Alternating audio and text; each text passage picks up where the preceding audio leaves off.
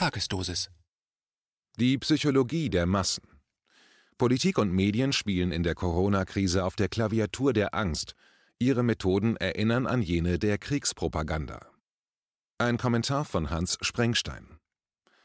Erleben wir gerade ein großes soziales Experiment, um zu sehen, wie die Menschen auf Anweisungen von oben hören? fragte mich unlängst eine ausländische Journalistin. Ich habe ihr gesagt, dass ich das nicht weiß, mich das aber auch schon gefragt habe.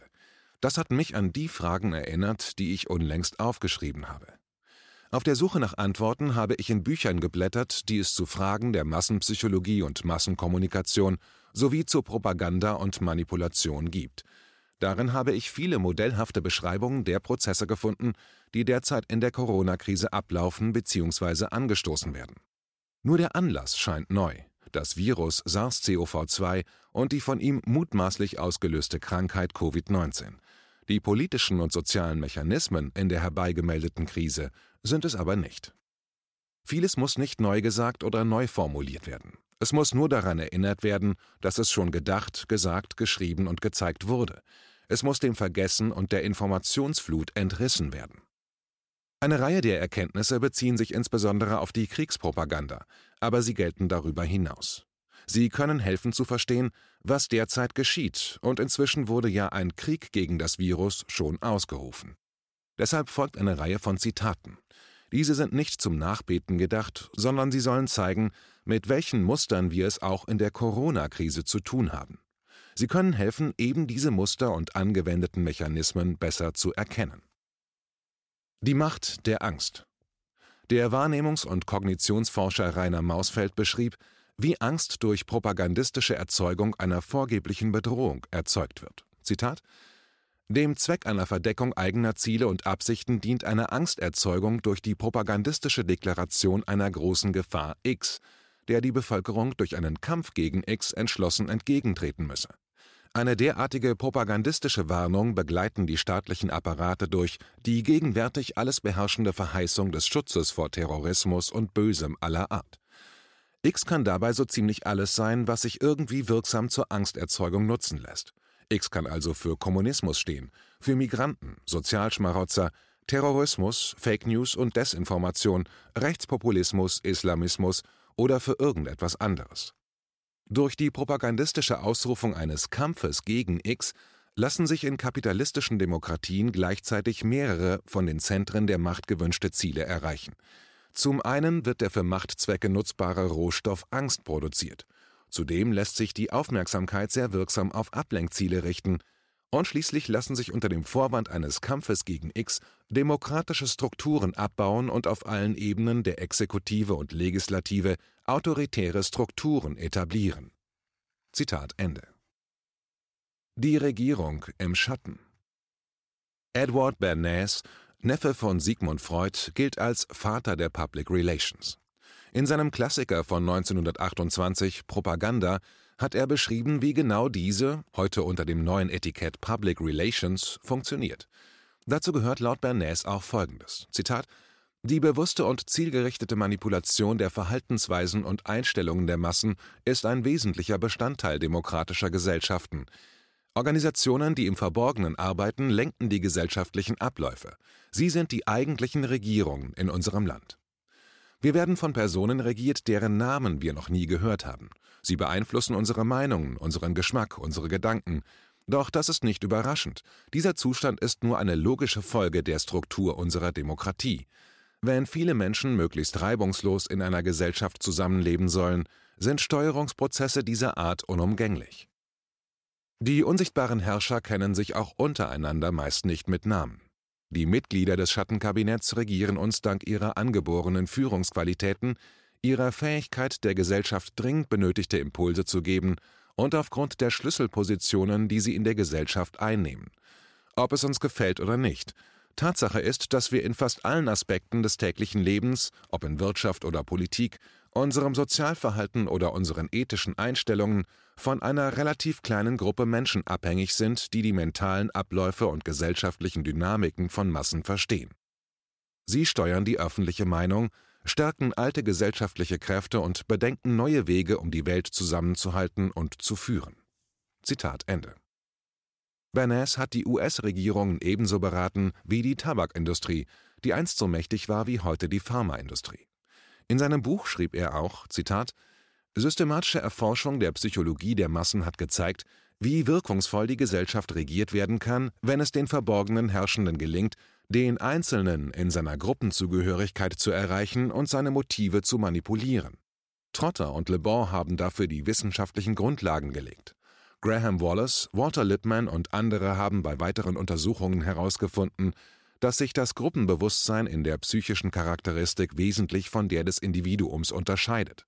Das Handeln des Menschen in der Gruppe wird bestimmt von Gefühlen und Beweggründen, die mit den Ansätzen der Individualpsychologie nicht erklärt werden können. Wenn wir aber wissen, wovon und wie die Massenpsyche bewegt wird, sollte es dann nicht möglich sein, sie unbemerkt nach unserem Willen zu lenken und zu kontrollieren? Wie der Einsatz von Propaganda in jüngster Zeit bewiesen hat, ist dies bis zu einem gewissen Grad und innerhalb gewisser Grenzen tatsächlich möglich. Allerdings ist die Psychologie der Massen noch lange nicht als exakte Wissenschaft zu bezeichnen, und das Geheimnis, was die Triebfedern menschlichen Verhaltens sind, ist noch längst nicht bis ins Detail entschlüsselt. Aber Theorie und Praxis sind inzwischen zumindest so weit in Übereinstimmung zu bringen, als wir in bestimmten Situationen durch die Anwendung bestimmter Techniken recht genau vorhersagbare Meinungsänderungen in der Öffentlichkeit herbeiführen können, ähnlich wie ein Autofahrer mit dem Gaspedal die Fahrgeschwindigkeit steuert. Zitat Ende. Die Steuerung der Meinungen Zu den Klassikern zu Fragen der öffentlichen Meinung und Manipulation gehört der von Bernays erwähnte Walter Lippmann. Dieser veröffentlichte 1922 das Buch Die öffentliche Meinung, wie sie entsteht und manipuliert wird. Der Medienwissenschaftler Michael Mayen meinte, Zitat, Lippmann sagt, wie wir gesteuert werden. Das ist aktueller denn je. Zitat Ende. Der US-amerikanische Journalist stützte sich insbesondere auf die Erfahrungen des Ersten Weltkrieges und betonte vor allem die Wirkung der Bilder.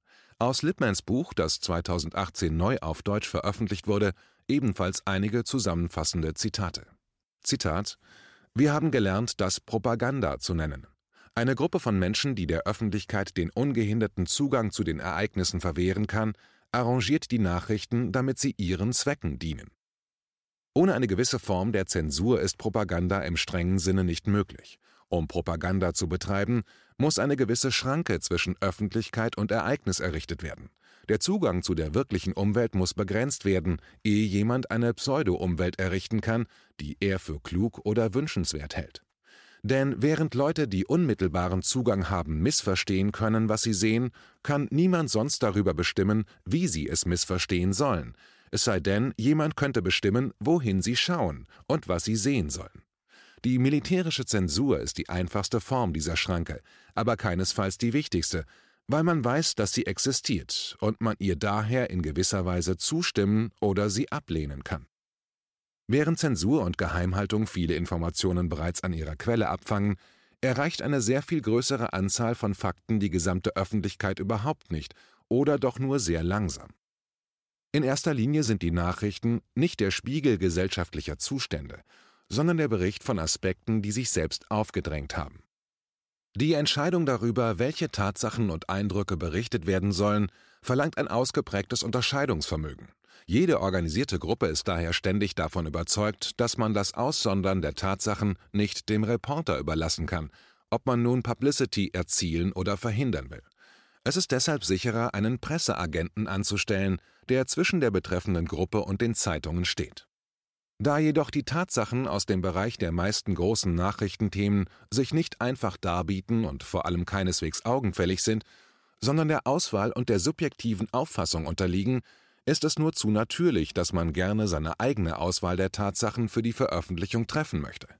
Genau das macht der Publicity Man, und daher erspart er dem Reporter sicherlich viel Mühe, weil er ihm ein klares Bild von der Situation verschafft, aus der der Zeitungsmann sonst vielleicht gar nicht schlau würde.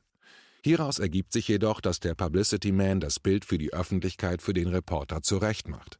Er ist Zensor und Propagandist zugleich und dabei lediglich seinen Brotgebern verantwortlich. Der ganzen Wahrheit hingegen ist er nur so weit verantwortlich, wie sich diese mit den Interessen seiner Arbeitgeber deckt. Zitat Ende. Die Methoden der Manipulation Der Kulturwissenschaftler Douglas Rushkoff gehört zu den neueren Experten zum Thema und hat in dem Buch Der Anschlag auf die Psyche beschrieben, wie wir ständig manipuliert werden. Er zeigt vor allem, wie Werbung wirkt und welche Methoden dabei eingesetzt werden. Das lässt sich aber ebenso auf den politischen Bereich beziehen, wie der einstige Werbemanager Bernays schon Jahrzehnte zuvor zeigte. Rushkoff hat laut eigener Aussage, Zitat, genau untersucht, wie Marketing-Experten, Politiker, religiöse Führer und manipulative Kräfte jeglicher Art auf unsere Entscheidungen im Alltag Einfluss nehmen. Der blitzartige Wandel, den wir während der letzten Jahrzehnte durchgemacht haben, vom Wirtschaftswunder der Nachkriegszeit über das Weltraumzeitalter bis zur Computerära, bot unseren Manipulatoren reichlich Gelegenheit, ihr Waffenarsenal auf den neuesten Stand zu bringen und aufzurüsten. Auch wenn eine neue Technologie wie das Internet uns die Chance bietet, im Namen der Gemeinschaft oder unserer Verantwortung als Bürger die neue Medienlandschaft für uns zu nutzen, wird sie schnell zu einer willkommenen Ressource für die Experten in Sachen Direktmarketing, Marktforscher und traditionelle Werber.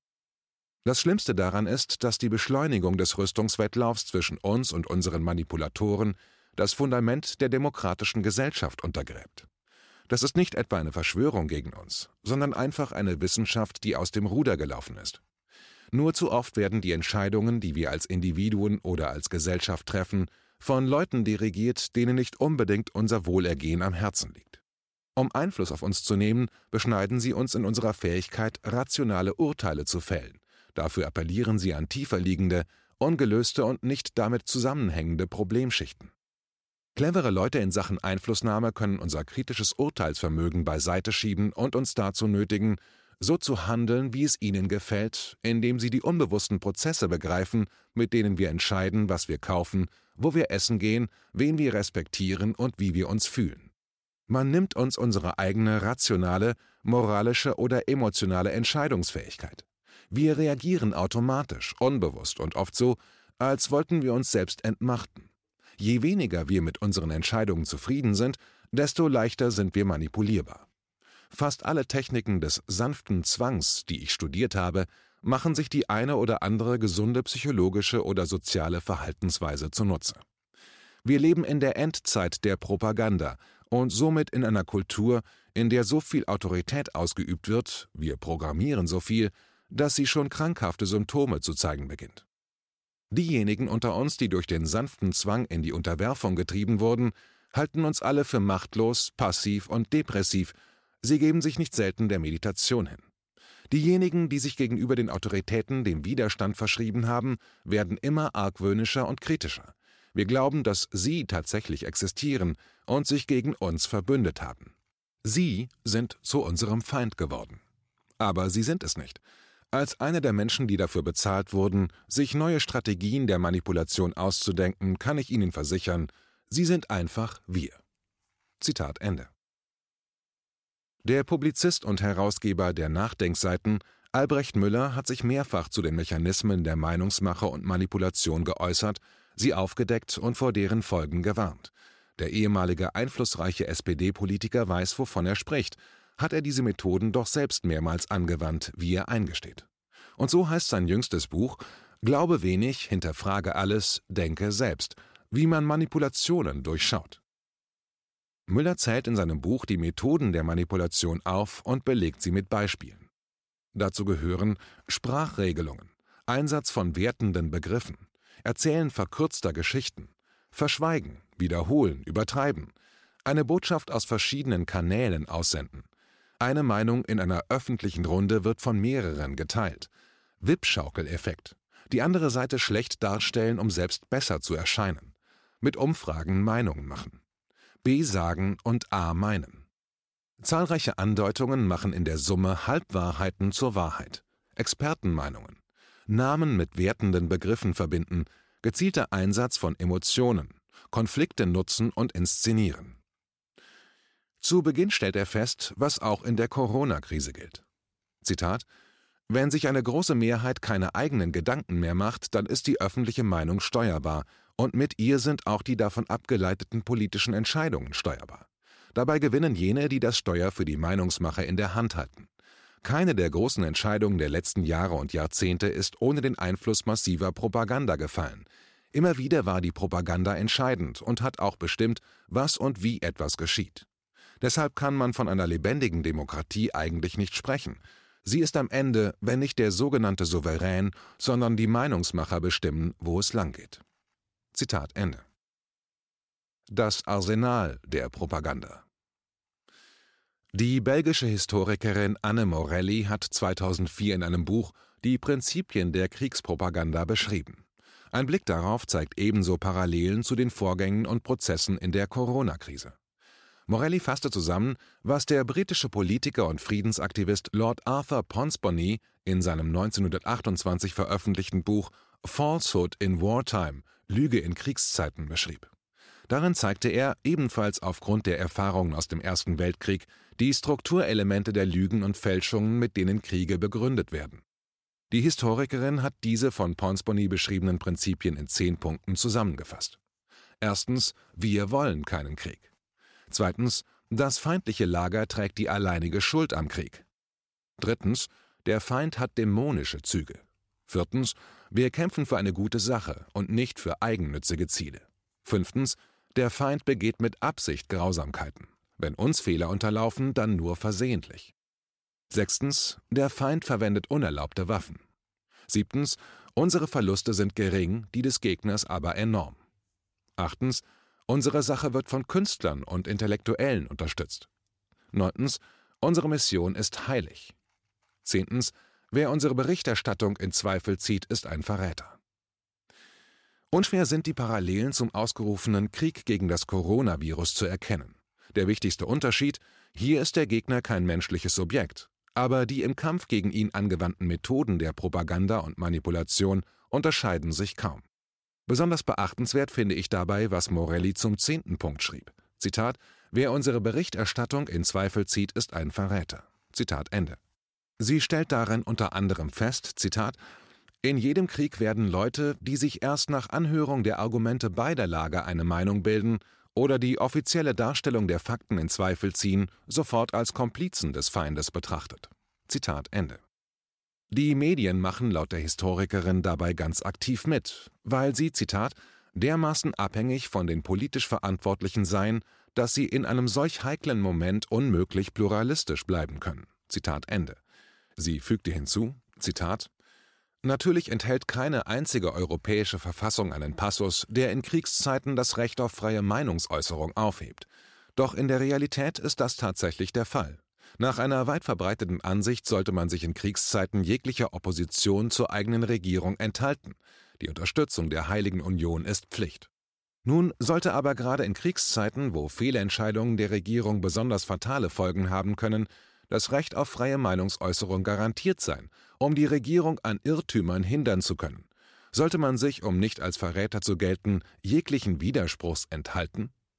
Zitat Ende. Der Nutzen der Furcht. Doch der Widerspruch, für den Morelli unter anderem plädierte, erfordert Mut, denn er birgt die Gefahr, dass die Widersprechenden diszipliniert und ausgeschlossen werden. Das erfolgt längst nicht mehr mit brachialen Mitteln, auch wenn es dafür weiterhin weltweit einige Beispiele gibt. In Gesellschaften wie der bundesdeutschen funktionieren Strafe und Ausschluss längst ebenso über soziale Mittel, so über die öffentliche, massenmedial bestimmte Kommunikation, also die öffentliche Meinung. Aufschlussreich ist hier, was die Meinungsforscherin Elisabeth Nölle-Neumann in der Theorie der Schweigespirale zusammentrug. Ihre Prägungen aus der Zeit des Faschismus weglassend, sind ihre Erkenntnisse im Zusammenhang mit der gegenwärtigen Corona-Krise ebenfalls beachtenswert. Zitat Die Macht der öffentlichen Meinung gegenüber dem einzelnen Mitglied der Gemeinschaft besteht in der Isolationsfurcht, die jedem Menschen angeboren ist und ihn dazu treibt, sich ständig zu bemühen, in einer Gemeinschaft gut gelitten zu sein und die Gefahr des Zurückgestoßenwerdens, Ausgestoßenwerdens zu vermeiden. So wird durch den Prozess der öffentlichen Meinung ein ständiges Bemühen um Übereinstimmung von der Seite der Herrschenden wie von der Seite der einzelnen Mitglieder der Gesellschaft gesichert. In der Öffentlichkeit soll der Einzelne so reden und sich verhalten, dass er nicht gegen die Werte der Gemeinschaft verstößt. Andernfalls wird er durch Isolation, durch Abwendung der anderen und Gemiedenwerden bedroht. In rationalen Fragen besteht nur wenig Isolationsgefahr. Politik wird moralisiert, um die öffentliche Meinung zu erobern, abweichende Meinungen mit Isolationsgefahr zu belegen. Zitat Ende. Nölle-Neumann machte auf die Schlüsselbedeutung von Reden und Schweigen im Prozess der öffentlichen Meinung aufmerksam, was sich bei aktuellen Ereignissen besonders zeigte. Die Menschen würden in Spannungssituationen genau beobachten, welche Meinungen und Verhaltensweisen zu und welche abnehmen. Zitat Wer feststellt, dass sich seine Meinung ausbreitet, fühlt sich dadurch gestärkt und äußert seine Meinung sorglos, redet ohne Isolation zu fürchten. Wer feststellt, dass seine Meinung an Boden verliert, wird verunsichert und verfällt in Schweigen. Durch diese Reaktionsweisen wirken die Meinungen der Ersteren, da sie laut und selbstbewusst in der Öffentlichkeit geäußert werden, stärker als sie wirklich sind und ziehen weitere Befürworter an. Die Meinungen des anderen Lagers wirken durch das Schweigen ihrer Anhänger noch schwächer, als sie tatsächlich sind. Dadurch werden andere wiederum zum Schweigen oder Meinungswechsel bewogen, bis in einem Prozess der Schweigespirale die eine Meinung die ganze Öffentlichkeit beherrscht und die Gegenmeinung so gut wie verschwunden ist. Zitat Ende. Die Meinungsforscherin hob hervor, dass die verschiedenen Medien, Zitat, eine wichtige Rolle im Prozess der öffentlichen Meinung spielen, Zitat Ende. Sie würde diese mit ihren Standpunkten im Bereich der politischen Moral prägen, ebenso die, Zitat, ständig angestellte Umweltbeobachtung des Einzelnen, wie die meisten Menschen denken. Zitat Ende. Andere Kommunikationswissenschaftler sprechen seit langem davon, dass die öffentliche Meinung die veröffentlichte Meinung wiedergibt. Diese Mechanismen sind lange bekannt und werden aktiv genutzt, soweit das möglich ist. Dafür sorgt auch die erwiesene enge Bindung zwischen herrschender Politik und Medien, wozu keine Zensur nötig ist. Dafür reicht schon das Gefühl führender Medienvertreter aus, Teil der Elite zu sein. Auch in dem Fall wirkt eine Isolationsfurcht. Diese führt im Großen und Kleinen wieder zur tiefen Angst in jedem Menschen, die Rainer Mausfeld beschreibt. Damit will ich den Gang durch die Fachliteratur fürs Erste beenden.